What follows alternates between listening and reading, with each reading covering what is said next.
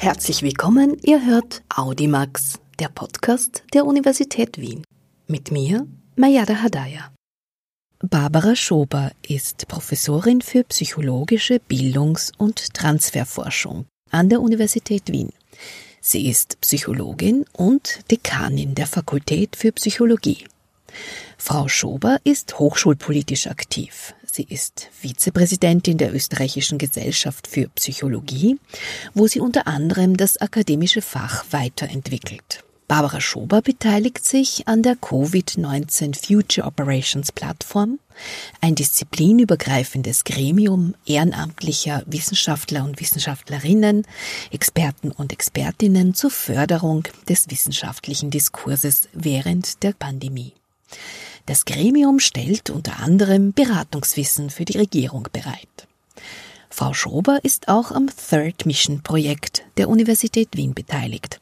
Das ist eine Schnittstelle zwischen Wissenschaft, Gesellschaft, Wirtschaft und Politik. Die Aufgabe ist, wissenschaftliche Erkenntnisse für die Gesellschaft, in deren Auftrag sie arbeitet, nützlich zu machen.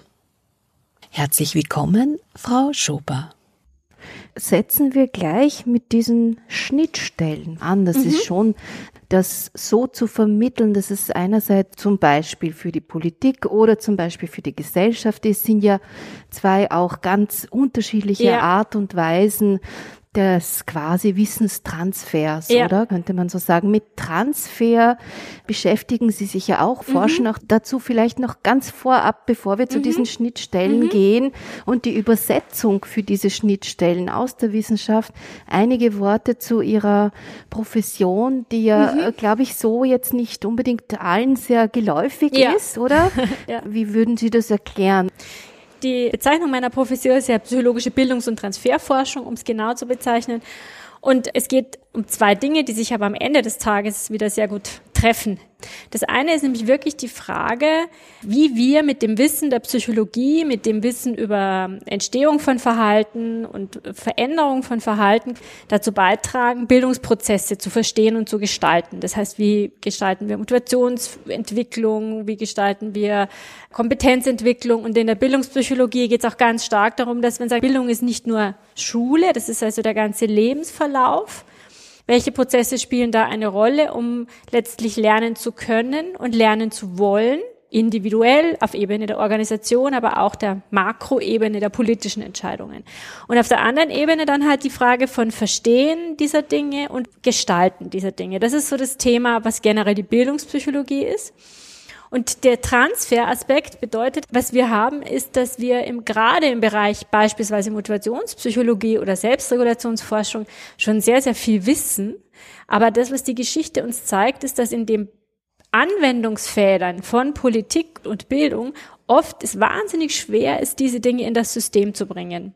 In die Gestaltung von Unterricht, in die Gestaltung von Uni oder so und so weiter. Und was man weiß mittlerweile ist, das ist ein eigenes Forschungsgebiet, Implementierungs- und Transferforschung. Welche Parameter müssen denn wie gestaltet sein, damit ich Wissen aus der Wissenschaft insbesondere in diese Systeme hineinbringe? Und das wurde oft benachteiligt und das hat auch in Wirklichkeit mehr als nur ein hinten angedocktes, jetzt müssen wir noch einen Transfer machen, sondern in Wahrheit, wenn man das zu Ende denkt, ist es so, dass man von vornherein das mitdenken muss. Man muss vielleicht schon mal in der ganzen Art, wie man Interventionsprogramme aufsetzt, von vornherein das System mitbedenken. Was bedeutet das? Wer muss das machen? Mit welcher Kompetenz? Geht das in diesem System? Hat man überhaupt die, die Kompetenzen oder die Ressourcen, das zu tun? Ansonsten läuft man immer Gefahr, dass wunderbare Konzepte in irgendwelchen Schubladen liegen bleiben. Und genau die Frage, was braucht man und in welchen Aspekten des Bildungsbereichs ist es wichtig? Wie kann man das auch kommunizieren? Ist letztlich das Rahmenthema meiner Professur. International schon sehr präsent eigentlich. Gerade der Bereich der sogenannten Implementierungsforschung in Österreich noch nicht so. Aber ja, mit dieser Schaffung dieser Position ein wichtiger Anfang. Bevor wir hineingehen auch in diese Fragen der Motivationsforschung, diese Übersetzung für die Schnittstellen, mhm. Gesellschaft, Politik. Mhm. Zuerst mit der schwierigeren, der Politik. Ein Teil von Gesellschaft, aber der herausforderndere. Ja, genau. nämlich wir haben ja schon seit Jahrzehnten mehrere Baustellen in mhm. unterschiedlichen Bildungsbereichen, begonnen von der Schule bis hin zur Hochschule. Mhm. Und hier unterschiedliche Ansätze und Versuche einer Reform. Das sind so viele Fragen und Ebenen.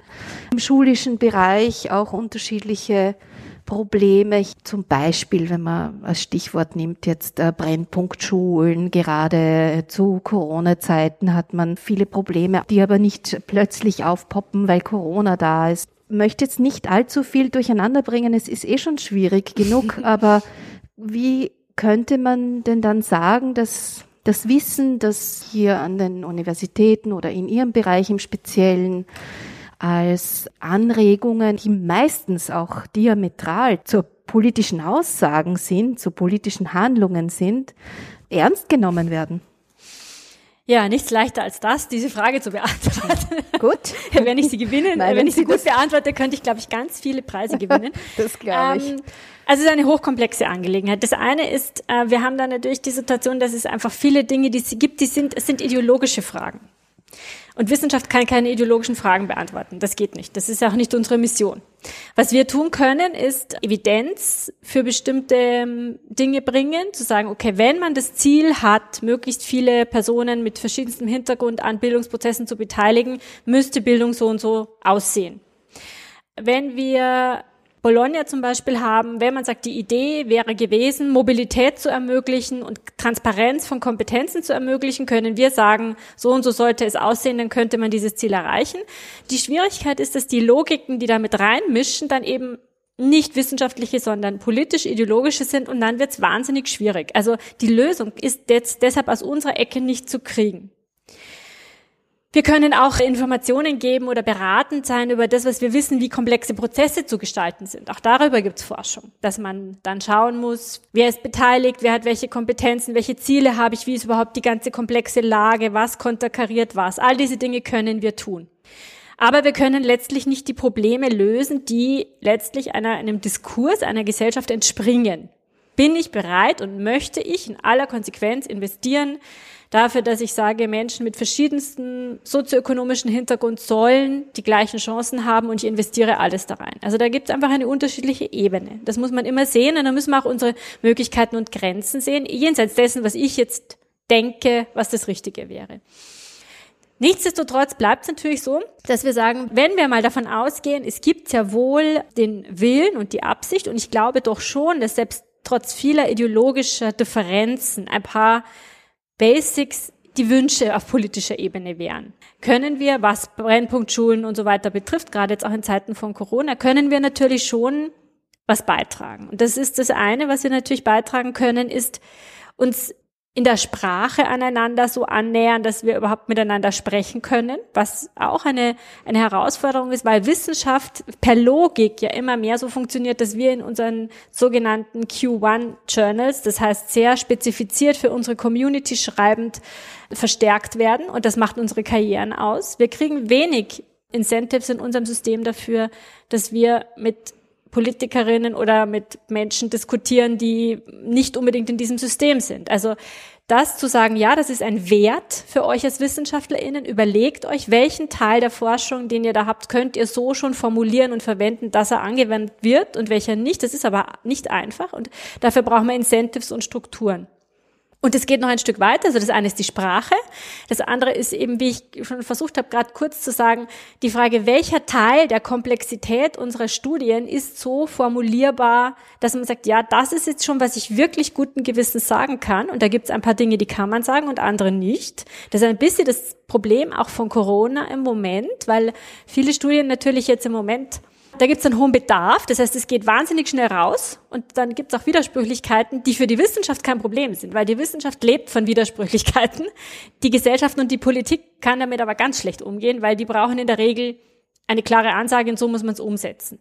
Also das ist eine Sache, dieses sehr Bewusstsein für die Logiken und dafür auch uns kompetent machen. Und das andere ist schon, Und das ist was, woran wir sehr arbeiten, einfach ausgehend davon, dass man, wenn man bereit ist, davon es zu tun und man die Sprache hat, versucht, Schnittstellen zu schaffen, dass wir uns annähern können in den Logiken. Also in solchen Gremien irgendwie mitzuarbeiten, beratend aktiv zu sein und, und sich irgendwie als, als, wie soll ich sagen, Universität und als wissenschaftliche Community da auch einbringen wollen. Das ist ein ganz wichtiger Punkt. Und dann kann man, wie wir das einfach schon immer wieder getan haben, viele Projekte machen mit der jeweiligen Instanzen gemeinsam. Also wir machen viele Projekte gemeinsam mit dem Ministerium zum Beispiel, was immer wieder total herausfordernd ist, weil es eben nicht die schöne Situation ist, man lädt sich irgendwelche Menschen, die man zufällig zieht, ein in die Universität, gibt ihnen Versuchspersonengelder und hat so eine allgemeinpsychologische Fragestellung, wo man relativ rasch zu einem Ergebnis kommt, sondern man geht von vornherein ins System und sagt, okay, was sind die Constraints dort? Wie können wir dort gemeinsam Interventionen entwickeln? Aber wenn man den Schritt geht, dann kann man das natürlich schon bis zum gewissen Grade mitgestalten. Das ist schon meine Erfahrung über die Jahre hinweg mit all den Interventionen, die wir gemacht haben. Aber halt bis zu einem gewissen Grade. Das ist ein bisschen der, der Frust für uns, dass wir erkennen müssen, da ist die Grenze und die hat mit den verschiedenen Logiken zu tun. Es ist nicht nur die Logik von, ich sage, okay, für jene und für jene Formen von mehr Fairness in einem bestimmten Unterrichtskontext wäre eine Ganztagsschule wesentlich besser keine Frage. Ich könnte die und die Indikatoren nennen, aber es bleibt halt einfach eine Passungsdiskussion in ein bestimmtes System da. Und die muss man vor Augen haben. Und das ist unsere Schwierigkeit an der Stelle. Zwei Fragen dazu. Die erste ist, das, was Sie hier alles nennen und aufgezählt haben, klingt nach sehr viel Arbeit und Engagement über dem, was sonst insgesamt zu tun ist. Also mhm. wenn Sie sich in diverse Gremien und so weiter noch mhm. hineinsetzen möchten und auch hier mitdiskutieren mhm. möchten und so weiter. Das zweite wäre dann, wir haben ja jetzt das neue Universitätsgesetz auch, die neue mhm. Novelle. Mhm. Sehen Sie da jetzt ganz aktuell ein Problem, aktiver zu sein, hier zu partizipieren? Ähm, also es ist nicht unmöglich, das kann man nicht sagen. Außerdem ist die UG-Novelle noch nicht durch. Wir haben noch Hoffnung, dass sich noch ein paar Dinge ändern, glaube ich. Also es ist jetzt nicht so, dass das ganze Paket schon zu Ende ist. Hat sicher einige Problemstellen, also überhaupt keine Frage. Ich glaube, es ist nicht unmöglich, aber es ist so, dass definitiv, das habe ich, glaube ich, ein bisschen schon gesagt, eine Änderung der Wertigkeiten schon diskutiert werden sollte. Ich finde ja schon, jetzt speziell die Uni Wien, tut das bis zu einem gewissen Grade, zumindest an einer sehr sichtbaren Stelle mit dieser sogenannten Third-Mission-Strategie, wo also ganz klar wird, dass das eine Wertigkeit ist, die sich hier zu engagieren eine Aufgabe von Wissenschaft ist. Aber da müssen wir einfach ganz realistisch sein. Das ist in unserer Tradition dessen, was in den letzten Jahren und Jahrzehnten bei uns was zählt, nicht die Währung, um die es geht. Und daher ist es im Moment so, wenn man sich da einbringt, ist es viel Add-on und viel Zusatzengagement, das hier reinfließen muss, weil es per se meine Karriere nicht fördern würde. Ich bin aber trotzdem der Meinung und deshalb in diesem Third Mission Projekt auch sehr aktiv, dass ich glaube, wir brauchen das als Systemparameter und es gibt auch immer mehr Offenheit dafür, es wahrzunehmen. Aber es muss sich halt einfach langsam erst etablieren. Im Moment machen wir es noch zum Großteil zusätzlich, wobei natürlich jetzt in meinem Fach es schon gelingt, es ein Stück weit zu kombinieren. Aber ich muss nochmal sagen, die Frage von, es braucht Platz in der Wertschätzung dessen, was Wissenschaft ist und in der Frage von Karrierewertschätzung. Da sind wir einfach lang noch nicht und da sind wir auch insbesondere in Österreich noch weit entfernt von dem, was andere Länder schon tun. Aber es gibt einen Anfang und das muss man immer sehen. Es ist so meine Grundhaltung zu sagen, okay, da gibt's Bewusstsein bei uns in den, in den Unistrukturen auf höchster Ebene, ist vom Rektor vorangetragen auch wenn es noch nicht überall drin ist und wenn es natürlich passen muss. Ich kann auch nicht von einmal auf einmal sagen, okay, es zählt jetzt nur noch die Tatsache, was weiß ich, wie oft ich in den Medien sitze oder sonst was. Das ist nicht der Punkt. Sondern es geht darum zu sagen, es ist die eine Leistung, die pure Erkenntnis zu haben und die brauchen wir. Es braucht Grundlagenforschung nur um ihrer selbst willen, weil aus den Dingen die größten Dinge erwachsen können. Aber es braucht auch, und das brauchen wir uns nur umschauen, wie groß der Bedarf ist, die anderen Sachen, die den Transfer, die Anwendung mitbedenken und all die Zusatzkompetenzen und Arbeit, die nötig ist. Und unser System muss sich ein Stück weit dahin bewegen. Wir müssen Incentives dafür schaffen. Aber wie die ausschauen können, das ist einfach ein Entwicklungsprozess. Ich sehe, wir sind noch lange nicht am Ende damit, aber er passiert. Also das war die Frage zur Schnittstelle ja. Gesellschaft. Ja. Gibt es da ein Vorreiterland, das Sie gern als Beispiel heranziehen, an dem man sich diesbezüglich orientieren könnte? Das ist ganz, ganz unterschiedlich. Also in Großbritannien passiert da an manchen Stellen schon einiges, aber es, ich würde jetzt nicht sagen, das ist das Land, wo alles schon passiert, aber es gibt verschiedene Länder, wo einfach schon die und teilweise große Universitäten einfach schon viel weiter sind. Hat auch oft mit der Geschichte der Universitäten zu tun. Also na, würde ich jetzt nicht sagen. Aber es ist einfach international ein großer Trend und wir sind nicht unbedingt die Stars. Aber das noch nicht. Kann auch werden. Dann kommen wir zu einem weiteren großen und ich glaube, sehr spannenden Block. Das ist die Motivationsentwicklung, Motivationsförderung mhm. ganz allgemein. Und hier stelle ich mir vor, in der Art und Weise, wie Sie arbeiten, auch eine Art Übersetzung, um es dann umsetzen mhm. zu können. Mhm. Auch vielleicht ein, zwei Beispiele, wie sowas mhm. gelingen kann, wie mhm. das äh, vor sich geht. Wie kann man sich das vorstellen, mhm. dass aus der Theorie, aus den Ergebnissen, aus den Forschungsergebnissen, die, wie Sie ja auch sagen, sehr viel Arbeit sind, auch sehr viel Vorlaufzeit mhm. brauchen, dass es einfach nichts Schnelles ist, ja. dass es auch im Kontext natürlich in der jeweiligen, was auch immer, Bildungslandschaft oder Situation Situation dem angepasst äh, werden muss. Mhm. Wie setzen Sie das dann um? Mhm.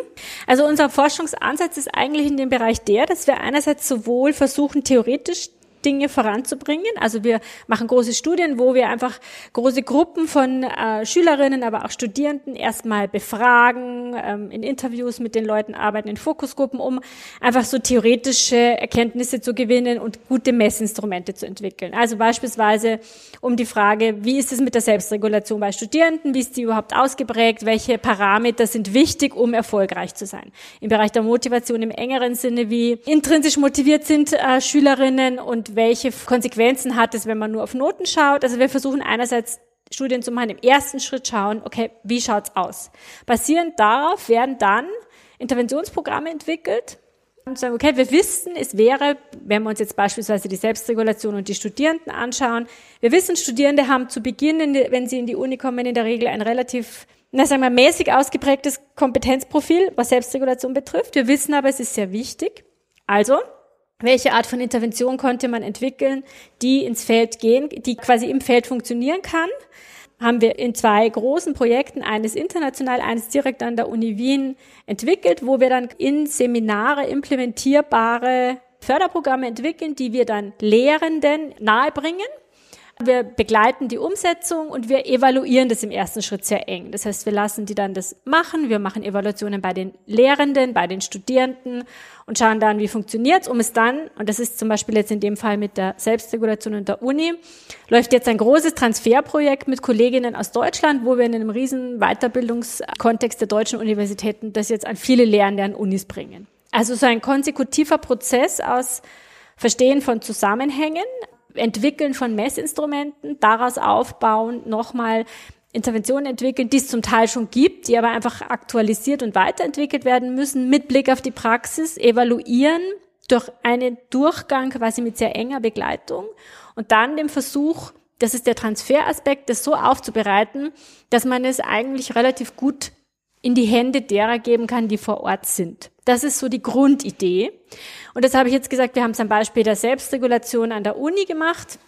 Im Bereich der Schule haben wir ganz viel über Motivation in diesem Sinne gemacht. Also wie schaffen wir das, dass wir diesen Fokus auf Motivationsbereich geht es ja nicht nur um intrinsische Motivation, die ich jetzt angesprochen habe, sondern Motivation heißt ja auch Selbstwirksamkeit zu fördern, Interesse zu fördern, dass man Schülerinnen dazu animiert und sie dazu bringt zu entdecken, was sie können und wachsen zu wollen. Das, wo im Unterricht tue ich das und wo tue ich es nicht. Das, viele Lehrkräfte haben ja eine hohe Expertise. Die haben sie aber oft nicht aus psychologischer Sicht betrachtet. Also wir versuchen dann aus dieser aus Sicht dieser Parameter mit Lehrkräften diese Dinge zu analysieren. Wo kommuniziere ich durch mein Feedback, durch meine Art, wie ich Aufgaben verteile, durch meine Art, wen ich aufrufe, bestimmte Dinge und was hat das für Folgen? In meiner Unterrichtsgestaltung. Also unser Ziel ist in der bildungspsychologischen Intervention eigentlich sehr stark Interventionen zu entwickeln, die in der Situation funktionieren. Also weniger therapeutisch, es kommt wer von extern und ähm, macht vier Wochen Therapie, sondern vielmehr ähm, Expertise, psychologische Expertise in diesen Basisfragen in die Hände derer geben, die das gestalten. Weil wir wissen, Motivationsentwicklung passiert in meiner Alltagssituation. Es hilft mir gar nichts, wenn mir mein Therapeut, oder gar nichts ist falsch, mehr als wenn es niemand macht, aber es hilft mir wenig, wenn mir meine Therapeutin immer sagt, du bist total selbstwirksam, du kannst es super und ich gehe in die Schule und dort habe ich in einer Stunde in die andere ein Feedback, das mir klar macht, eigentlich kriege ich überhaupt nichts geregelt. Das ist der falsche Weg. In diesem Fall geht es eher darum, das System so zu gestalten. Und das ist die Idee. Und Sie können sich vorstellen, das ist ja aufwendig, weil wir brauchen ja, wenn wir das tun, aus wissenschaftlicher Perspektive immer Evidenz dafür. Wir verschaffen dann in einer Art Projekt Bedingungen, wo wir Schulen oder Klassen finden, die da mitmachen, andere, die in sogenannten Wartegruppen sind. Das heißt, die schauen wir uns parallel an. Dann schauen, der Effekt, gibt es einen Effekt in der Klasse, wo das war, und die andere muss dann fairerweise aber auch irgendwann behandelt werden, weil sonst ist es ja ethisch wieder gar nicht vertretbar, wenn man den einen was zukommen lässt und anderen nicht das mit Schulen und mit Lehrkräften und mit allem, was an Bürokratie im Schulbereich ja ist. Ich kann ja nicht einfach in eine Schule gehen und sagen, jetzt ändern wir das mal alles. Das sind große Nummern und ist natürlich eine sehr aufwendige Art von Forschung verglichen mit einer Laborforschung, ist ganz klar. Aber das ist die Idee. Dann würde ich sehr gern zwei Fragen dazu stellen, bitte. Und zwar mhm. das erste beginnen wir mit der Schule und der Motivation. Auch hier in meiner Vorstellung so viele unterschiedliche Ebenen, Akteurinnen, Personen, die also hier einerseits lernen sollen zu motivieren, mhm. wie sie motivieren und das andere eben auch Bereiche, die vielleicht unsichtbar sind, wo man schwer hinkommt. Beispielsweise Eltern. Mhm. Jetzt, wie gesagt, Corona. Pandemie mhm. und auch hier spezifisch die Probleme, die man vorher vielleicht zwar auch hatte, aber nicht so sichtbar waren. Also diese Stichwort Homeschooling-Geschichte. Mhm. Gibt es da jetzt vielleicht auch etwas Wichtiges, das man jemandem mitgeben kann, äh, mit Dingen besser umzugehen. Eltern sind ja keine Lehrerinnen, keine Pädagoginnen. Selbst wenn sie es wären, ist es wahrscheinlich schwierig, wenn sie dann ihre eigenen Kinder unterrichten etc. etc. Also hier und eben auch der unsichtbare Bereich des Privaten, wo man mhm. überhaupt nicht weiß, wie, wie das auch alles vor sich geht. Leider hat man jetzt auch gehört, dass hier viele zurückbleiben, sozusagen viele mhm. Kinder, vor allem eben auch aus bildungsschwacheren mhm. äh, Familien oder sozialisiert in einer anderen Sprache oder Kultur. Ja, da könnte man natürlich sehr viel sagen. Also wir haben eine relativ große Studie eigentlich seit März 2020 jetzt laufen genau dazu. Wir haben sehr schnell nach Beginn der Pandemie damit gestartet, Schülerinnen immer wieder zu befragen, aber auch Lehrkräfte und Studierende. Eltern haben wir in der ersten Welle nicht befragt, die werden jetzt, wir starten eine neue Erhebung jetzt befragt. Aber es gibt einige andere, die auch Eltern im Auge hatten. Also was man dazu auf jeden Fall sagen kann, ähm, ist, es ist eine totale Herausforderung für alle Beteiligten. Und man muss es auch mal klar sehen, Eltern leisten hier gerade wirklich sehr, sehr viel. Und ich glaube, allein die Wahrnehmung dessen ist schon ein wichtiger Punkt. Jeder, der sich damit beschäftigt, weiß, das geht nicht en passant. Äh, und es geht auch nicht an den, an den Ressourcen vorbei, die man so hat. Ähm, was man jetzt ansonsten aber weiß, ist, wir haben von der psychischen Konstellation her, eigentlich kann man eher sagen, den jüngeren Kindern geht's, was ihr Wohlbefinden betrifft, eigentlich nicht so schlecht. Größere Probleme haben die Jugendlichen. Auch gar nicht so verwunderlich, weil das ist nicht die Lebensphase, die Entwicklungsaufgaben, die man hat, mit seinen Eltern immer zusammen zu sein und keine Perspektive zu sehen. Das ist es ja. Die Unsicherheit nimmt zu. Dementsprechend ist hier die Motivationsproblematik, glaube ich, nochmal wesentlich größer als bei den kleineren Kindern, für die das einfach nicht so ein, eine große, ja, die genießen es oft sogar, dass Mama und Papa mehr daheim sind und äh, mit einem das irgendwie machen. In beiden Gruppen ist es so, dass man Eltern eines sagen kann, und das hat sich in unserer Studie eigentlich über die Altersstufen hinweg ganz klar gezeigt, dass die Erfüllung der basalen Grundbedürfnisse auch jetzt, der psychologischen Grundbedürfnisse auch jetzt eine wichtige Dimension dessen ist, wie Kinder damit zurechtkommen. Das heißt, es gibt drei basale Grundbedürfnisse aus psychologischer Sicht, die für sowas wie ich mache weiter, ich bin motiviert zentral sind. Das Bedürfnis nach Kompetenz, das heißt nach ähm, ich schaffe irgendwas, ich kann irgendwas mitgestalten, ich kann auch was erreichen. Also das ist ganz wichtig, dass man auch als Eltern Kindern immer wieder klar macht, es geht trotzdem was, du kommst voran, du schaffst was. Also so dieses mit weiterkommen und, und, und selbstwirksam sein. An den Stellen, wo das geht, sichtbar machen und solche Erlebnisse vermitteln. Das zweite ist das Bedürfnis nach Autonomie. Selber immer noch ein, ein Stück weit selber entscheiden können, was man tut. Je enger alles wird an Korsett, wo man das Gefühl hat, man kann überhaupt nicht mehr selber, hat keinen Platz mehr für sich, ist ganz problematisch. Also Inseln der Autonomie, der Selbstgestaltung schaffen. Und das dritte ist soziale Eingebundenheit. Irgendeine Form finden, dass dieses Social Distancing nicht zum Social Distancing wird, sondern maximal zum Physical. Das heißt, es braucht die Nähe zu den Freundinnen und Freunden in irgendeiner Form. Und das kann man vielleicht jetzt, wenn das Wetter wieder besser wird, darin machen, dass man sich draußen trifft mit Maske, whatever. Schaffen Sie solche Inseln der sozialen Eingebundenheit. Also das sind auf jeden Fall drei Dinge und die kann man als Lehrkraft sehen, als Eltern sehen, für den Erhalt der Motivation ganz wichtig und vor allem auch, wir haben es gefunden, das sind die Prädiktoren für zwei Dinge. Nämlich einerseits für wirklich die Anforderungen hinkriegen, die jetzt einfach an einen gestellt werden, aber, und das ist aus psychologischer Sicht nicht weniger wichtig, für das Wohlbefinden, für das Gefühl, halbwegs noch mit der Situation jetzt psychisch zurechtzukommen. Und das ist ganz evident, das hat sich in allen Erhebungen gezeigt, für alle Gruppen ist natürlich unterschiedlich leicht herzustellen, weil für Jugendliche ist es bei Eltern oft viel schwieriger, diese Dinge noch zu unterstützen als bei jüngeren Kindern. Und bei Studierenden ist es nochmal anders. Und mir ist immer ein großes Anliegen, die Lanze für die Studierenden zu brechen, weil die sind nicht im Fokus. Und die haben wirklich in unserer äh, Studie, wo es letztes Jahr im Sommer bei den Schülerinnen dann eigentlich ein bisschen bergauf ging, in der Wohlbefindensituation, die Studierenden sind deutlich runtergegangen in ihrem Wohlbefinden, weil die für die Studierenden gab es keine Perspektive. Da war keine Perspektive der Öffnung. Die sitzen jetzt noch zu Hause. Und wir dürfen das nicht unterschätzen. Wir haben technisch viele Möglichkeiten, aber wir lernen halt auch eine, gerade in Schule und Universität, eine soziale Komponente. Und Studierende kommen hierher aus anderen Ländern, aus anderen Städten, leben in kleinen Wohnungen, in kleinen WGs und damit kommen wir auch ein bisschen zu diesem sozioökonomischen Hintergrund. Bei den Kindern und auch den Studierenden, aber bei Kindern ist die Breite natürlich noch viel mehr an, an sozioökonomischem Differenzen, muss man sagen. Die haben oft auf kleinstem Raum die Möglichkeiten, ein Computer zur Verfügung, leben mit wenigen Menschen in einem Raum. Das ist eine totale Belastung. Und da muss man prior sehen, welche Möglichkeiten gibt es denen noch Inseln und Räume zu geben, ihr Leben zu haben. Und deshalb ist auch eine zielgruppenspezifische Frage. Man kann nicht sagen, es ist die, die drei Grundbedürfnisse sind elementar für alle, aber die Ausgestaltung davon ist unterschiedlich. Das ist ganz klar. Und die Frage der Brennpunktschulen und der, nennen wir es ja Kinder mit besonderen Herausforderungen ähm, versehen, um diesen, um diesen Ausdruck zu benennen, ja, da muss man wirklich ein Auge drauf haben, weil die wie gesagt, sind oft dann nimmer erreichbar über ein Jahr hinweg. Diese Routine, diese Abläufe mit der Schule, die auch ein Ort ist, eine Identität aufzubauen, jenseits meiner vielleicht familiär manchmal schwierigen Situation, da werden wir enorme Probleme noch kriegen in den nächsten mittelfristigen Folgen dieser Pandemie. Da muss man jetzt ein Auge drauf haben, ist ganz elementar.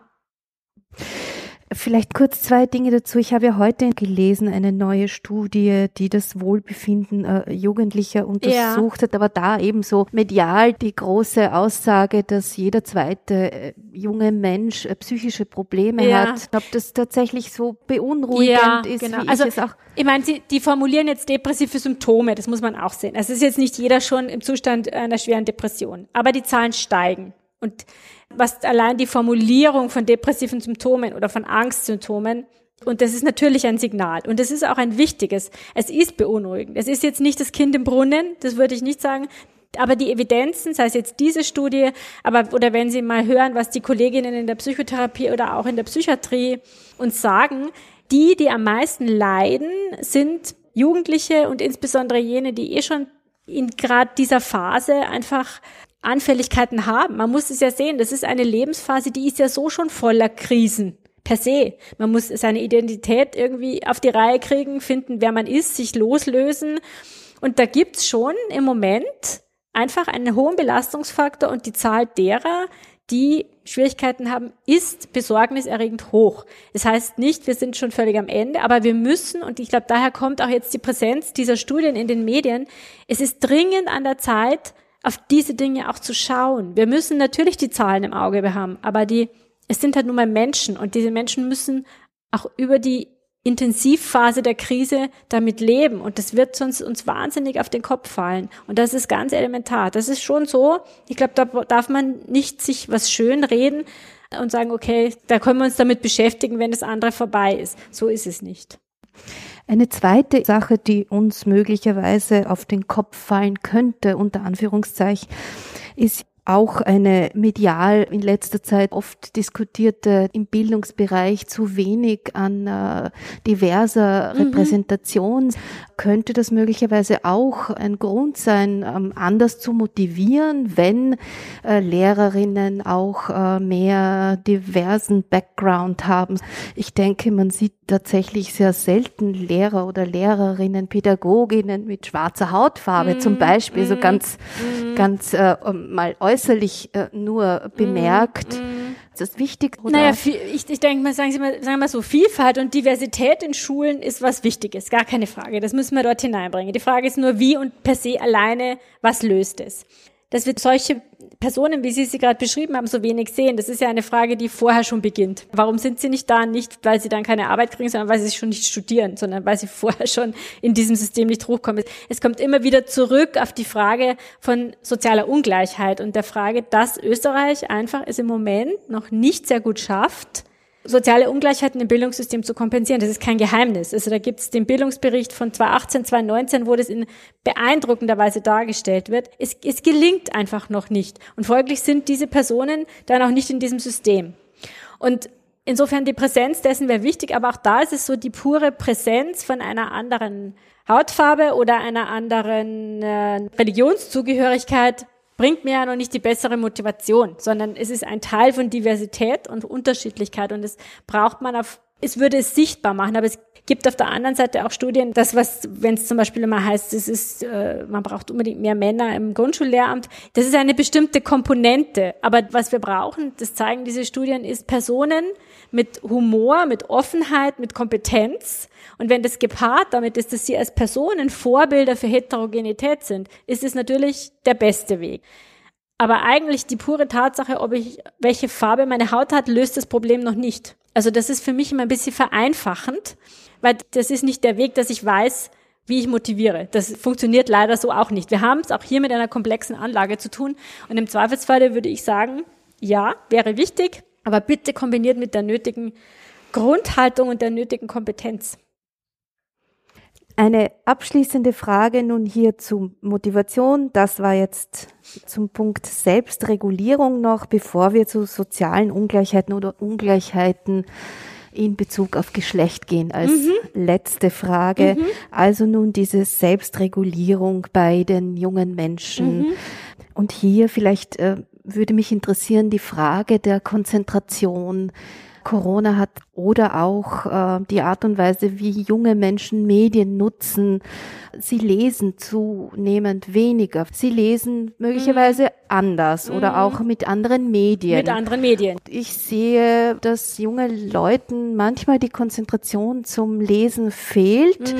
weil sie möglicherweise, Sie haben ja auch schon ein paar Dinge aufgezählt, auf engstem Raum wohnen mhm. wäre eine Möglichkeit. Oder die Corona-Pandemie macht auch was mit der Psyche.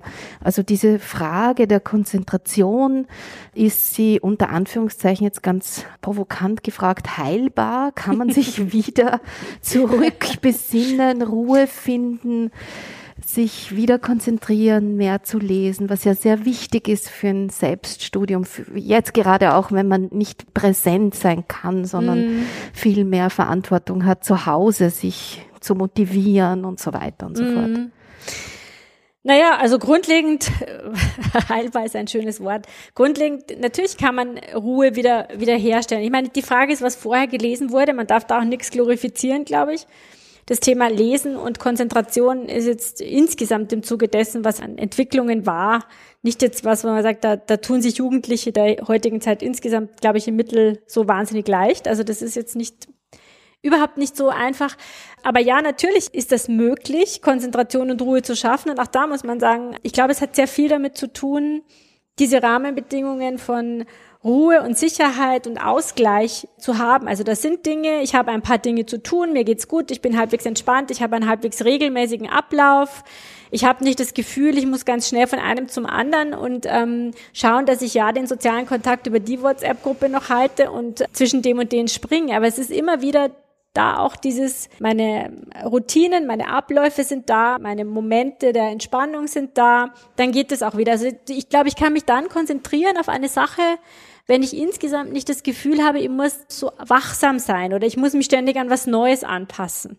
Und dieser Aspekt, da kann man auf jeden Fall hoffen, dass sich das wieder ändert, respektive da haben wir schon auch Möglichkeiten, glaube ich, in Familie und Schule jetzt daran mitzugestalten. Also ich glaube, man sieht es ja, es gibt durchaus Konstellationen von, wo Lehrkräfte und, und Schulen es schaffen, so Regelmäßigkeiten zu schaffen für die und Sicherheit durch die Struktur zu geben, in Familien unterstützt, dass es schon gelingen kann. Aber es ist jetzt nicht so, dass man sagen kann, okay, wir werden den einen Schalter finden, um das wieder, wobei ich, wie gesagt, bezweifeln würde, wie sehr die große Supersituation vorher war, herstellen kann.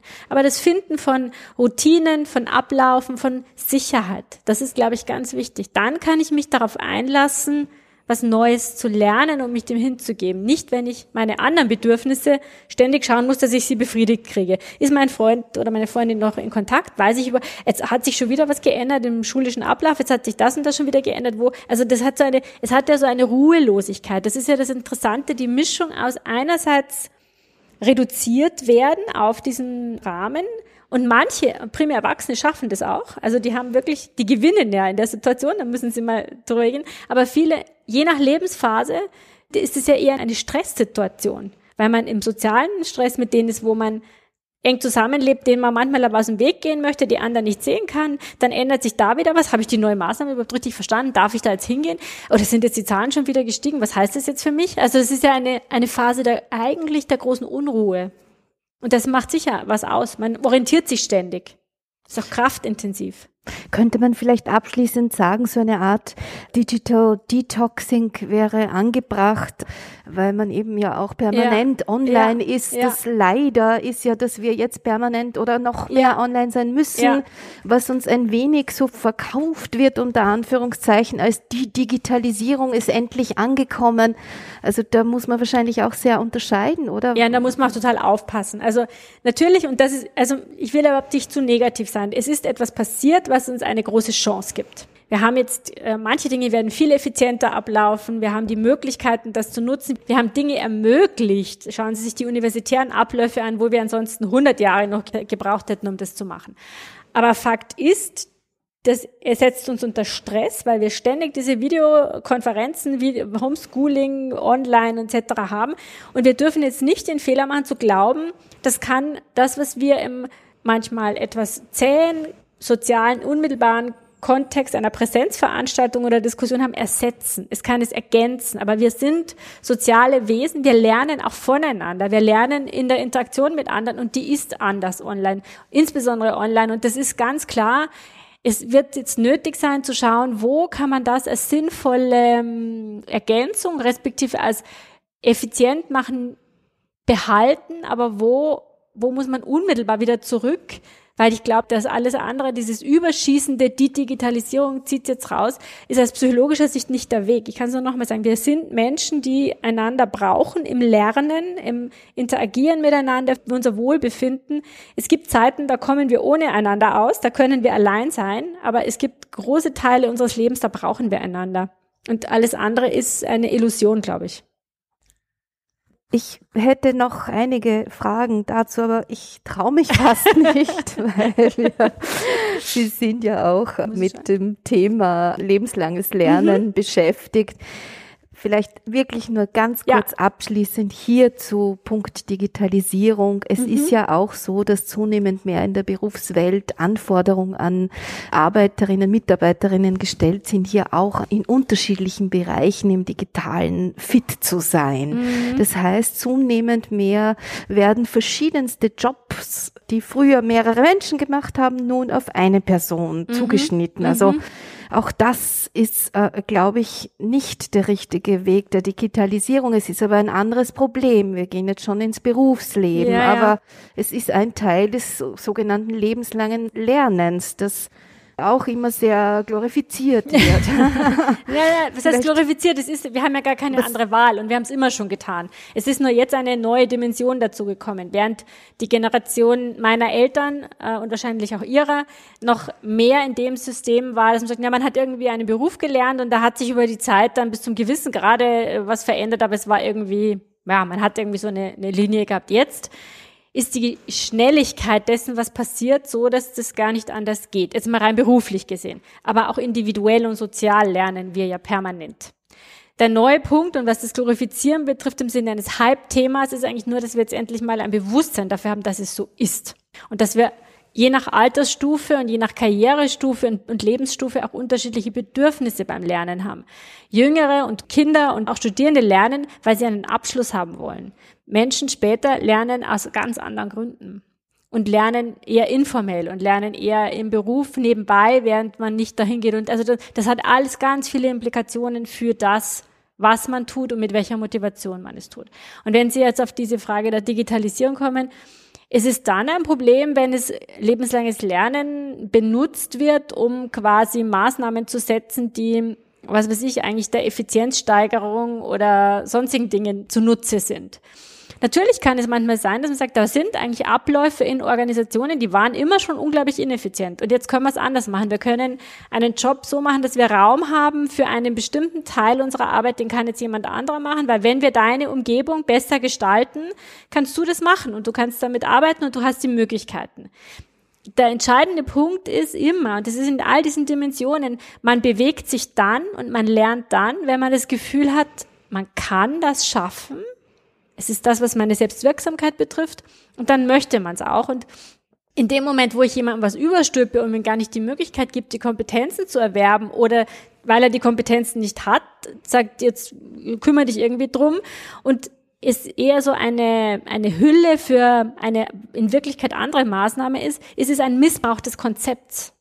Und deshalb würde ich sagen, ähm, es ist unter Umständen hochgradig sinnvoll, Digitalisierungsprozesse im Arbeitsbereich einzusetzen, jetzt mal auf individueller Ebene betrachtet, aber unter dem richtigen Rahmen. Was wir damit nicht tun dürfen, ist das Wegrationalisieren von, wie soll ich sagen, bestimmten Tätigkeiten auf eine naive Art und Weise, weil wir halt Platz für den Beitrag von allen Menschen brauchen in dieser Gesellschaft. Und das wird man sich überlegen müssen. Wir können nicht alles irgendwie ersetzen durch einfache Prozesse und dann zur Erkenntnis gekommen, ja, eigentlich fragt man sich, wofür wer noch nötig ist. Aber das sind einfach ganz viele Ebenen, die da eine Rolle spielen. Es ist nicht so, dass lebenslanges Lernen ein Problem ist. Es ist die Realität. Es geht um den bewussten Umgang damit.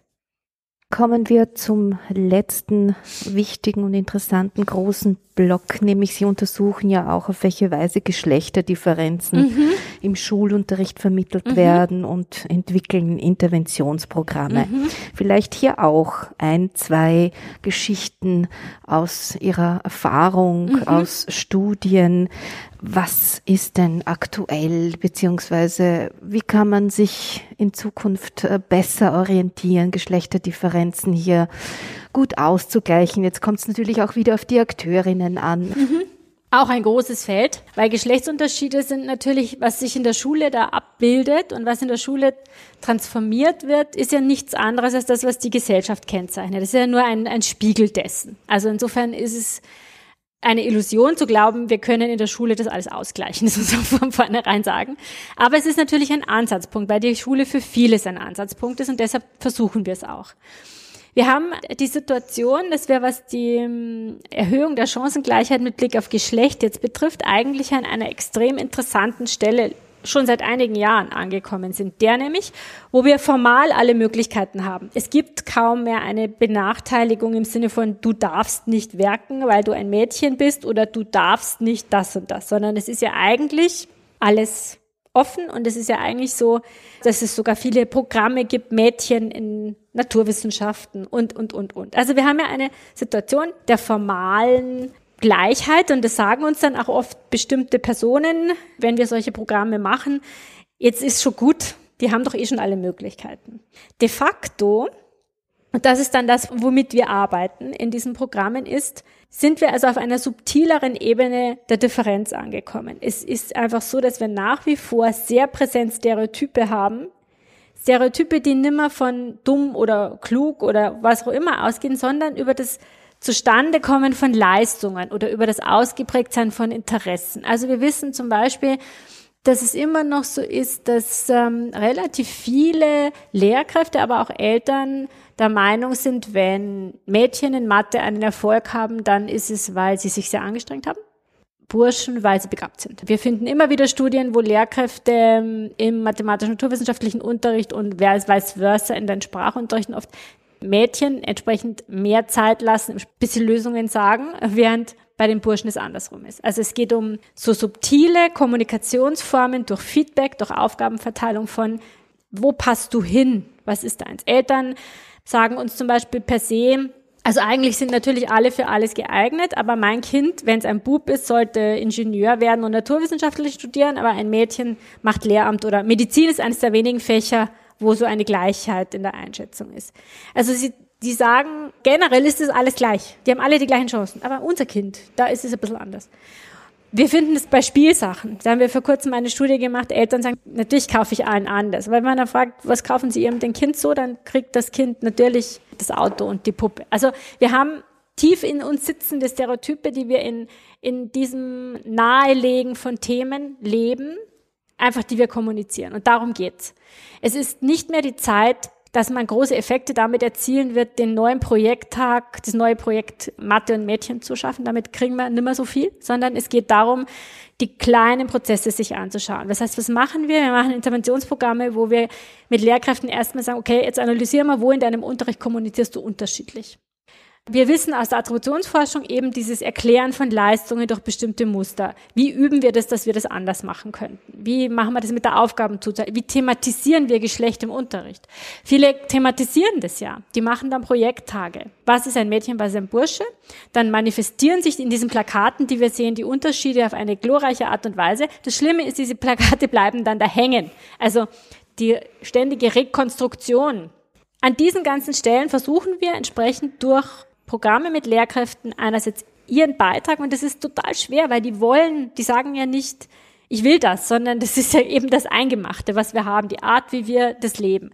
Wo im Unterricht tust du das, wo zum Beispiel die Koedukationsdebatte ist auch sowas. Wird auch viel diskutiert. In Deutschland gab es einige Versuche, sogar wesentlich mehr als in Österreich, zu sagen, man trennt jetzt wieder. Man trennt Burschen und Mädchen in Mathe insbesondere. Es gab auch einige Studien, die gezeigt haben, ja, in diesen Unterrichtsformen haben die Mädchen in Mathematik bessere Leistungen und höhere Interessen. Was man nicht weiß, wie lange das anhält. Und vor allen Dingen, wir haben in einer Studie dann herausgefunden, dass der Haupteffekt der Erklärung die pure Erwartung eines besonderen Unterrichts ist. Was man eher sagen könnte, ist, was funktioniert, ist, da gibt es Hinweise drauf, dass man mal in ganz verschiedenen Fächern trennt in Geschichte, in was weiß ich, was man so noch hat, politische Bildung, Ethik, Mathematik und dann wieder zusammenkommt und sagt, okay, was war jetzt eigentlich anders? Was war der Unterschied? Also es geht um die Mikroebene letztlich schon der Gestaltung von Prozessen, die da stattfinden, wo diese Stereotype transferiert werden. Wir finden sie noch, wir finden sie bei Kindern genauso wie bei Eltern und Lehrkräften, aber gepaart eben damit, dass niemand mehr sagt, ich möchte sie, oder ganz wenige sagen, ich möchte sie aufrechterhalten. Und es geht ja dann in der Wissenschaft noch weiter. Also wir haben dann auch Studien gemacht, die die Wissenschaft betreffen. Und da ist es ja nicht anders. Also da gibt's, wir haben einige Studien zum sogenannten Imposterphänomen gemacht, das da ein ganz großes Thema ist, Frauen und Wissenschaft. Ähm, das Imposterphänomen ist das sogenannte Betrügerinnenphänomen, wo Frauen es gibt auch immer mehr Männer, die betroffen sind, weil wir wissen mittlerweile, es hat eher mit dem psychologischen Geschlecht als mit dem biologischen zu tun.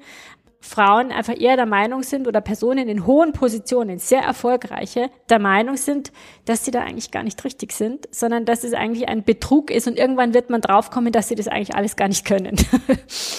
und das ist ein total interessantes Phänomen, viel häufiger verbreitet, als sie das denken würden, mündet oft in depressive Störungen, in, je nachdem. Das haben wir uns angeschaut oder dann auch den sogenannten Brilliance-Faktor. Das heißt, es gibt ähm, die Fächer, wo, und da kommen wir zurück auf dieses, woher kommt es doch Anstrengung oder Talent? Die Fächer, die damit verbunden sind, dass man eigentlich nur erfolgreich sein kann, wenn man wahnsinnig brillant ist, das sind Mathematik, Naturwissenschaften, Physik und so, das sind die, in denen Frauen nicht drin sind. Die Frauenfächer sind die, wo man da eher der Meinung, naja, das kann man mit viel Anstrengung schon schaffen. Und das sind die Dinge, die wir offenbar früh in die ganze Karriere unserer Bildung einspeisen und die dann bleiben und die die Muster aufmachen. Das heißt, es ist eine wirklich herausfordernde Geschichte, sich damit zu beschäftigen. Aber es geht am Ende des Tages um die Konstruktion von dem, was das ist und dann die ganzen vielen Facetten, wo es unsere Interessens- und Leistungsentwicklung beeinflusst. Und insofern, ja, ganz viele Ecken, wo man ansetzen muss. Mhm.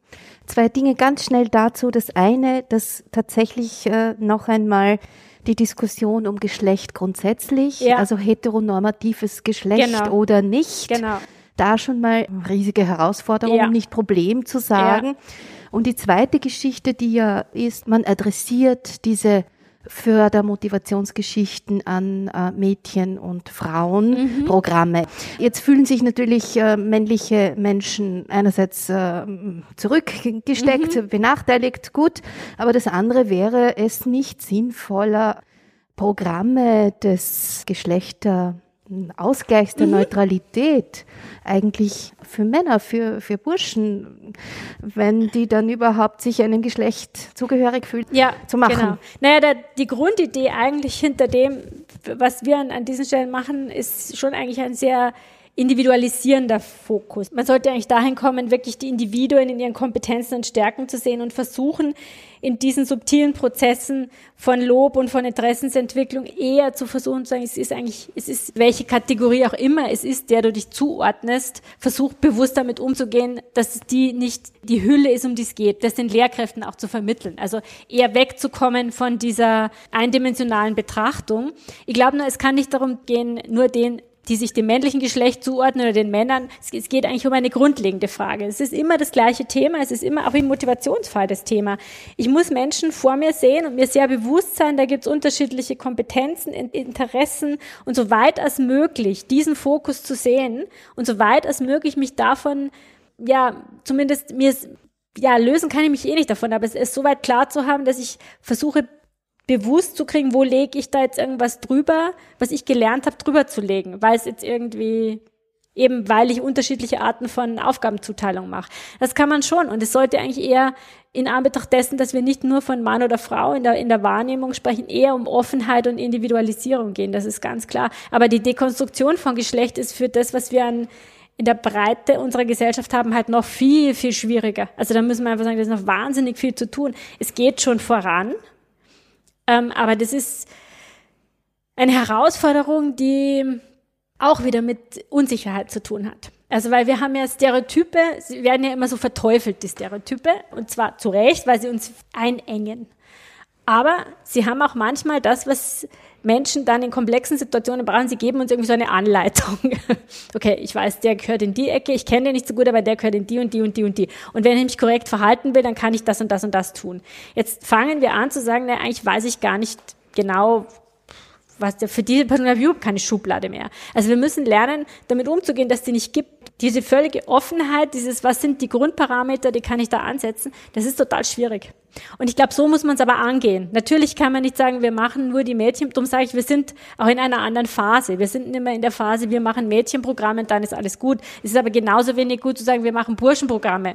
Das ist nicht der Punkt. Es geht darum, das Individuum zu sehen und zu sehen, wo wir dieses Individuum einschränken in der Art, wie wir Unterricht gestalten, Lob geben. Aber da gibt's halt die ganzen Ecken.